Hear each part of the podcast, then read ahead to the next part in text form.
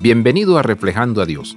Ambición, fama, posesiones, seguridad, salud, estos son solo algunos de los objetivos que la naturaleza humana considera dignos de perseguir. Nuestra cultura está educada por la necesidad de autoconservarnos, la supervivencia. El orgullo nos impulsa a llegar a la cima sobre todos los demás que quedan abajo. El pueblo de Dios está llamado a vivir contra esta cultura. Nuestra prioridad es perseguir el bienestar de los demás.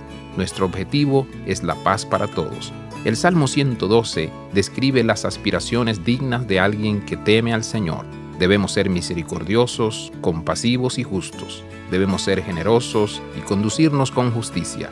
Debemos confiar en el Señor y dar gratuitamente a quienes lo necesiten. El salmista está revelando el secreto de una vida bendecida, la búsqueda de la felicidad divina. Que el Señor, a través de su Espíritu, haga evidente en nuestros ojos cuando persigamos los deseos de este mundo antes que los celestiales. Que se nos recuerde que debemos buscar primero el reino de Dios y confiar en que todo lo demás se nos añadirá. Como está escrito en Proverbios 11:25, una persona generosa será enriquecida y el que reanima a otros será reanimado. Abraza la vida de santidad. Visita reflejandoadios.com.